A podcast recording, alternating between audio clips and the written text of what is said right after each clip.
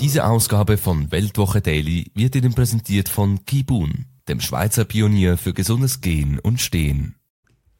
Grüezi miteinander, ganz herzlich willkommen und einen wunderschönen guten Morgen, meine sehr verehrten Damen und Herren, liebe Freunde. Ich begrüße Sie zur schweizerischen Ausgabe von Weltwoche Daily, die andere Sicht, unabhängig, kritisch, unverdrossen, gut gelaunt, selbstverständlich, am Montag, dem 28. August 2023. Die wichtigste Nachricht des Wochenendes, die Migrationskrise verschärft sich, die Zuwanderung ist außer Rand und Band und die schweizerischen Behörden sehen sich außerstande, hier den Zustrom zu begrenzen. Das ist das Wichtigste und das ist meines Erachtens auch ein Zentralproblem der Gegenwart. Die Zuwanderung steht an der Wurzel so vieler Probleme, die wir auch in der Schweiz haben, nicht nur in der Schweiz, aber auch in der Schweiz.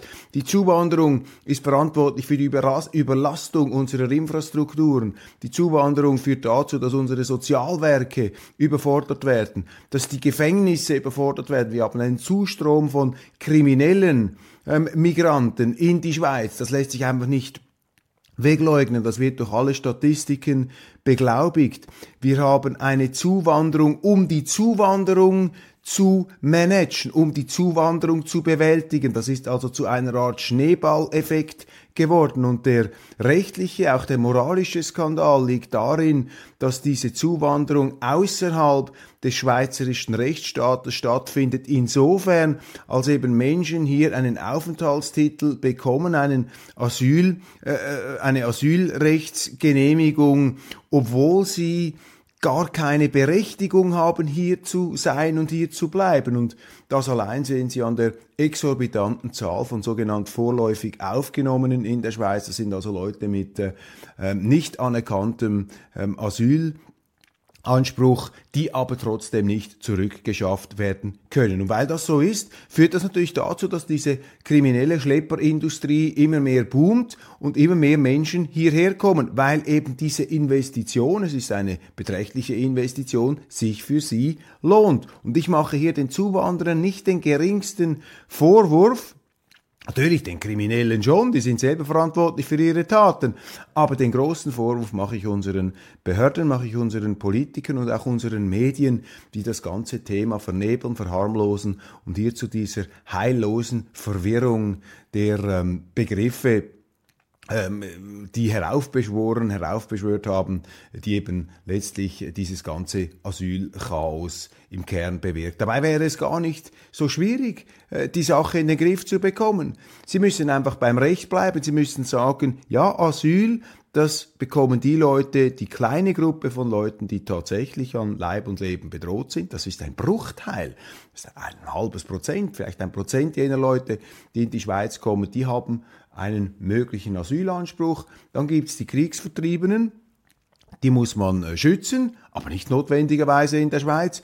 Und dann der Großteil, 99 Prozent, also weit über 90 Prozent, das sind die Wirtschaftsmigranten. Und denen muss man sagen, Entschuldigung, so verständlich eure Motive sind, wir können nicht alle in der Schweiz aufnehmen.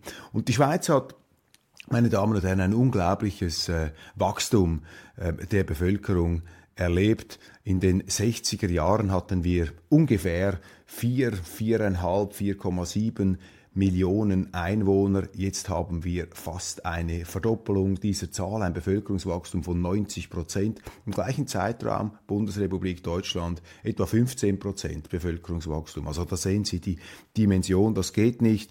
Und unsere Behörden sind ähm, nicht in der Lage, das in den Griff zu bekommen. Doch dazu gleich später ähm, die Zahl des Wochenendes, die wir im Auge behalten müssen, in Lampedusa, das ist diese italienische Flüchtlingsinsel, da sind innerhalb von zwei Tagen bereits 4000 wieder Afrikaner gelandet. Die Fernsehbilder, Schweizer Tagesschau, zeigen ausnahmslos junge Männer. Also das allein zeigt ihnen schon, dass es sich hier nicht um Flüchtlinge handeln kann, sondern das sind junge Wirtschaftsmigranten, die Richtung Norden streben. Die kommen dorthin. Die italienischen Behörden sagen, ja, es ist schon viel, aber wir haben es im Griff, weil diese Leute ja verteilt werden. Und da fängt die Misere schon an. Anstatt die Grenzen zu schließen, die EU ist hier ein dysfunktionales System. Schengen-Dublin funktioniert nicht. Dieses Asylsystem der EU ist institutionell gescheitert. Also müssten doch die Einzelstaaten wieder anfangen, ihre Grenzen zu schützen, insbesondere auch das EU-Nicht-Mitgliedland Schweiz.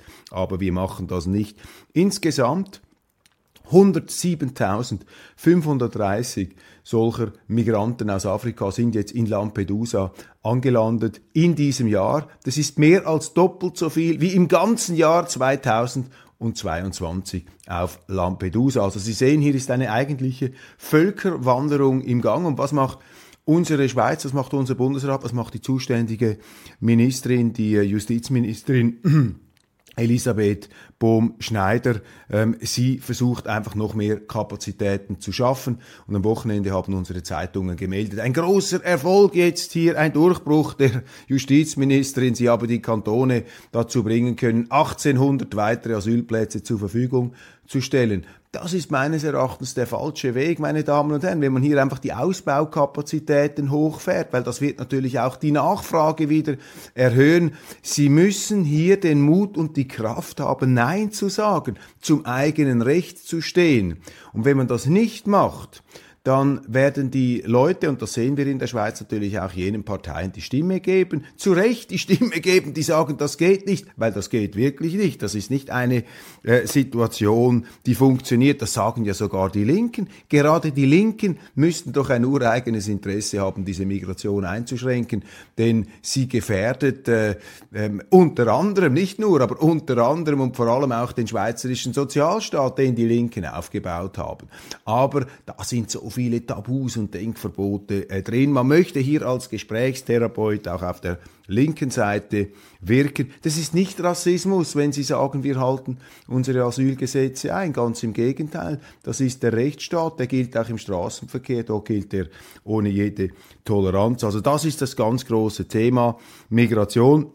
Und das stand auch im äh, Vordergrund, im Zentrum jener, ähm, glaube ich, für die schweizerische Politgeschichte einzigartigen Wahlkampf, Auftaktveranstaltung der SVP in der Swiss Life Arena in Zürich, diesem prächtigen ZSC-Stadion, das aufgebaut wurde äh, von Walter Frey, dem Präsidenten des Zürcher Schlittschuhclubs, sehr, sehr erfolgreich, auch unter der Führung dieses Präsidenten, alt ähm, SVP-Fraktionschef und Präsident der Außenpolitischen Kommission und Präsident der Stadtzürcher SVP, Walter Frey, also eine ganz große Figur, auch als Unternehmer, plus in der Politik, dann Peter Spuler, ähm, der Eisenbahnkönig äh, der Schweiz, plus Rolf Dörig von Swiss Life, dem Lebensversicherer. Sie haben das Ganze möglich gemacht. Ein tolles Stadion, übrigens auch für alle Parteien oder für jemanden der einen Geburtstag im größeren Rahmen feiern möchte. So hat das der Moderator, der das sehr gut gemacht hat, Roman Kilsberger, ausgedrückt. Und die SVP, ich glaube, das darf man auch, ich bin jetzt hier natürlich äh, nicht ganz unbefangen, ich war selber dabei, ich habe auch eine kurze Rede halten dürfen. Die SVP hat hier, glaube ich, Maßstäbe gesetzt jetzt in der Schweiz, was so ein Wahlkampfauftakt angeht. Ich meine, man muss immer etwas äh, kritisch da drauf schauen. Der Schweizer findet vielleicht solchen politischen Monumentalismus, eine Großveranstaltung in einem Stadion ähm, auch eher etwas suspekt. Aber wenn ich so in die Stimmung, gerade auch in SVP-Kreisen, dieses Großkotzige, dieses Großtuerische, Wichtigtuerische kommt da nicht so gut an. Aber wenn ich so ähm, die Stimmung wahrgenommen habe in der Halle, dann ist mir da Euphorie äh, entgegengeschlagen äh, und die haben das wirklich sehr sympathisch auch gemacht mit ähm, einer gewissen heimeligen äh, ja, Heuballenromantik mit einem kleinen Holzhütchen da drin und ähm, Roman Kiesberger, der Moderator, das sehr, sehr gut gemacht. Und das Thema ähm, der meisten Vorträge war Migration, Begrenzung der Migration, eine sehr eindrückliche Rede auch von Altbundesrat Uli Maurer, der die Migration, die außer Rand und Band geratene Zuwanderung sozusagen als Wurzel, als Mutter aller Probleme in der Schweiz gekennzeichnet hat. Und selbst Gary Burkhardt, der FDP-Präsident, musste einräumen, eine beeindruckende Veranstaltung mit 4000, über 4000 ähm, SVP-Delegierten, ähm, Fans, ähm, zugewandten Orten und äh, Florian Ast, der äh, Musiker, hat auch noch gespielt, ein Ständchen zum Schluss noch mit ähm, Uli Maurer, dem Altbundesrat, aber ganz viel Parteiprominenz war dabei. Äh, Altbundesrat Adolf Ogi, äh, großartig, dass auch er immer noch dabei ist, trotz gelegentlichen Differenzen. Nicht zuletzt auch mit mir in gewissen außenpolitischen Fragen, aber ich schätze Adolf Ogi enorm und ich schätze auch seine Kritik, weil man muss ja immer aufpassen, dass man nicht abhebt und etwas Falsches erzählt. Also vielen Dank, äh, lieber Adolf Ogi, auch für äh, äh die kritische Beaufsichtigung von Weltwoche Daily. Dann Altbundesrat äh, Christoph Blocher war dabei, dann die Bundesräte selbstverständlich und die Parteiprominenz. Ein wirklich toller Anlass. Wenn ich das vergleiche mit dem Wahlkampfauftakt 2015, aber dann höre ich gleich auf, dann ist das eine ganz andere Dimension, auch der Professionalität. Man könnte sagen, fast etwas amerikanische Verhältnisse, allerdings auf schweizerische Art hier inszeniert. Und ich würde sagen, auch ziemlich perfekt organisiert. Das haben mir auch die Kollegen vom ZSC gesagt, die ich noch kannte aus meinen sportjournalistischen Vergangenheiten. Und die hätten das nicht gesagt, wenn sie, ähm, wenn sie da anderer Meinung gewesen wären. Dann eine ebenfalls brisante Nachricht, die Sie im Auge behalten müssen. SBB Cargo haftet für den Unfall im Gotthard-Basistunnel. Da vor einiger Zeit ist da ja ein Wagen, da gab es einen Radbruch an einem mutmaßlich deutschen Eisenbahnwagen in einer Zugsformation. Hat auf einer Strecke von etwa acht Kilometern das ganze Schienenwerk äh, zerstört. Das kostet sehr, sehr viel Geld und da kommen unglaubliche Haftungsgeschichten ähm, ins Rollen. Unter anderem können natürlich andere ähm, Gütertransporteure dann aus äh, entgangene Gewinne einklagen und so weiter. Und die brenzlige Frage ist, die wir auch hier aufgeworfen haben, wer haftet eigentlich dafür? Und die Zugsformation, wir haben das dargelegt, das sind äh, ähm, zehn Wagen, die Loks, zwei Loks, deutsche, deutsche Loks, dann die Wagen, ähm, acht von zehn ähm, deutscher Herkunft plus ein schwedischer Wagen und eben einer, der kaputt gegangen ist, wo der Rad, das, äh, die Achse gebrochen ist, das war ein deutscher Wagen. Und jetzt äh, habe ich die Frage aufgeworfen, ja, müssten da nicht die Deutschen haften, beziehungsweise die Wagenhalter, die diese Wagen zur Verfügung gestellt haben. Aber hier haben wir nun eben das Problem dieser äh, privatisierten oder halb privatisierten äh, Bahnen, Früher war das klar, da waren die Bahnen im Staatsbesitz und die Staaten hafteten, diese staatlichen Organisationen hafteten für die äh, Instandhaltung ihrer ähm, Züge und Zugsformationen. Und jetzt ist es etwas komplizierter geworden. Die Wagenhalter, also die, denen die, äh, die Wagen gehören, die haften zwar auch für die äh, Instandhaltung und für die Wartung, aber für eine ganze Zugsformation haftet in diesem Fall nun anscheinend SBB Cargo, eine Tochterfirma der Schweizerischen Bundesbahnen. Und ähm, da kommen also ganz happige, äh, saftige ähm, Forderungen auf diese SBB Cargo zu, wenn sich das ähm, bewahrheiten sollte. Ich weiß nicht, inwiefern die dann noch Regress nehmen können auf andere Betreiber. Aber da sehen Sie natürlich, wie die Schweiz mit dieser Bahninfrastruktur und einer SBB Cargo, die hier offensichtlich auch als Zugsformation Betreiberin auftritt, das ist jetzt eine Außensicht, ich bin kein Experte in dieser ganzen äh, Geschichte, das merken Sie. Ähm, aber äh, da ist ja die Schweiz besonders gefährdet, dass wenn irgendeine Bahngesellschaft aus dem Ausland mit einer verlotterten Rollmaterial ähm, Geschichte äh, in unser Land hineinkommt und dort ein Unfall passiert, dann haften unter Umständen wir. Gut, jetzt würden die sagen, die SBB Cargo muss eben genauer hinschauen, die muss eben genauer diese Züge prüfen, bevor sie durch die Bahnen fahren. Also hier eine interessante, eine auch äh, sehr brenzlige Frage, weil natürlich die Schweiz als Verkehrsknotenpunkt besonders exponiert ist.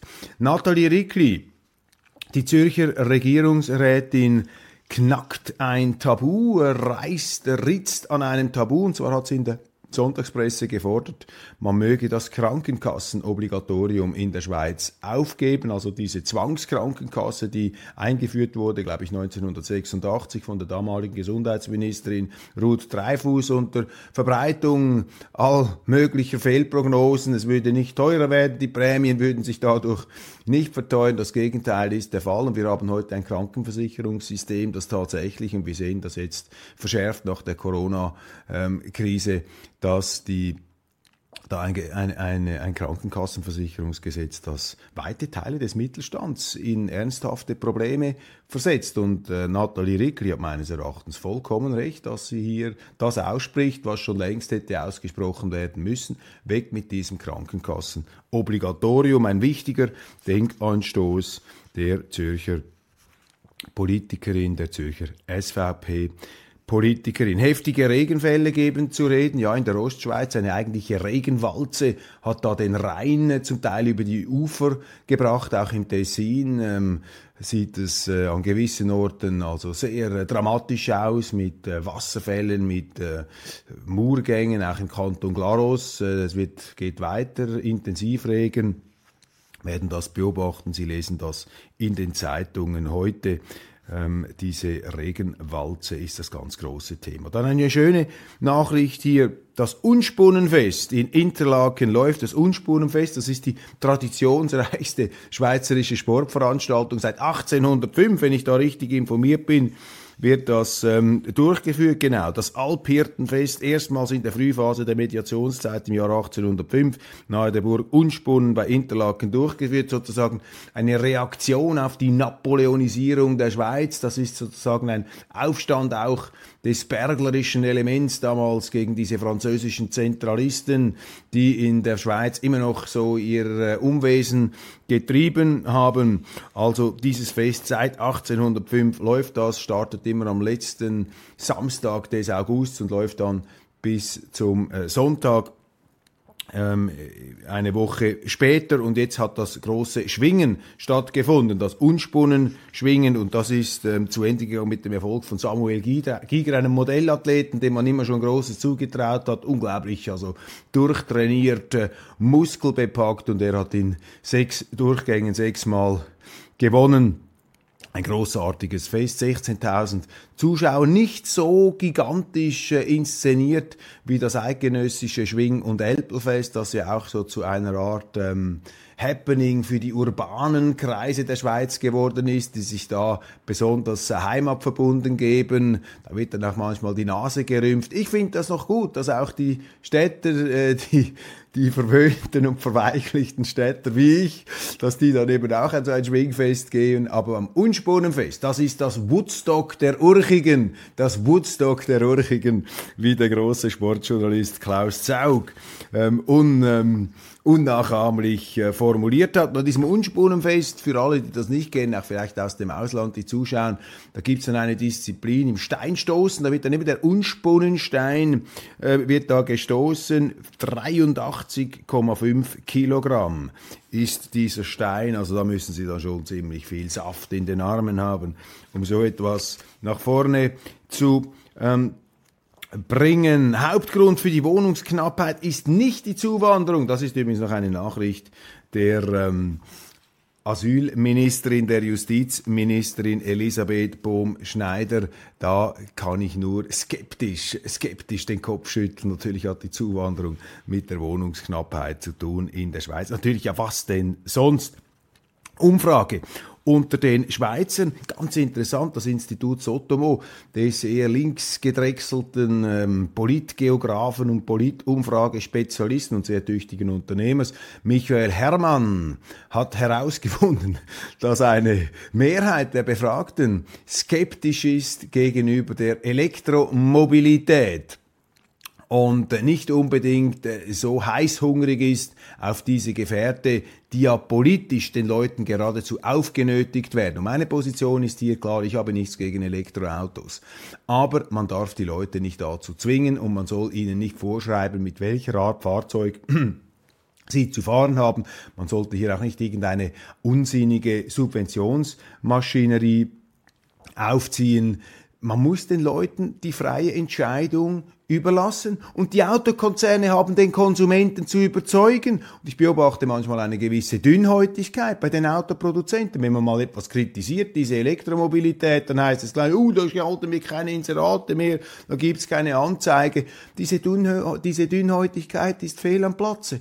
Die Unternehmen müssen die Konsumenten überzeugen. Und es gibt eben auch aufgrund dieser ganzen politischen Zwängerei berechtigte Zweifel an dieser Elektromobilität. Ich habe mal über die Brennbarkeit bzw. die Unlöschbarkeit gesprochen. Natürlich explodiert nicht alle zehn Sekunden so eine Batterie oder ein Elektrofahrzeug. Natürlich nicht. Aber wenn es mal brennt, dann ist es eben schwierig. Das haben wir auch auf diesem Schiff gesehen. Es gibt sogar ähm, Transportunternehmungen auf der See, die lehnen den Transport solcher Elektrofahrzeuge ab, weil sie es nicht löschen können. Das sind ernsthafte Probleme. Dann wie sieht die wirkliche Ökobilanz dieser Fahrzeuge aus? Gerade dann, wenn der Strom vor allem von Kohlekraftwerken kommt. Das kann man nicht einfach so weg ausblenden, hier einen Gottesdienst daraus machen. Und die Schweizer offensichtlich hier eben skeptischer als die Politiker, die da in, dieser, ähm, in diesem Elektroevangelium schwelgen, dass ähm, nochmals nichts gegen die Innovationskraft der Automobilindustrie im Bereich der Elektromobilität, aber da muss man ehrlich darüber diskutieren. Man soll den Leuten die Freiheit ähm, überlassen, selber, selber zu entscheiden. Man darf sie nicht zwingen.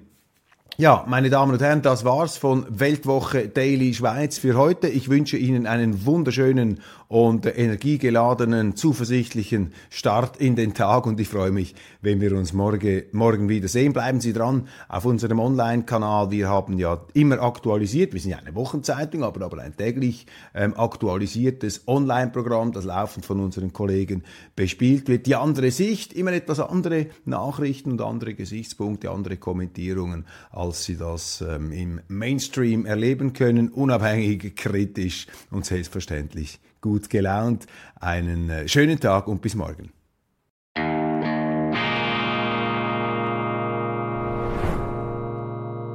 Diese Ausgabe von Weltwoche Daily wird Ihnen präsentiert von Kibun, dem Schweizer Pionier für gesundes Gehen und Stehen.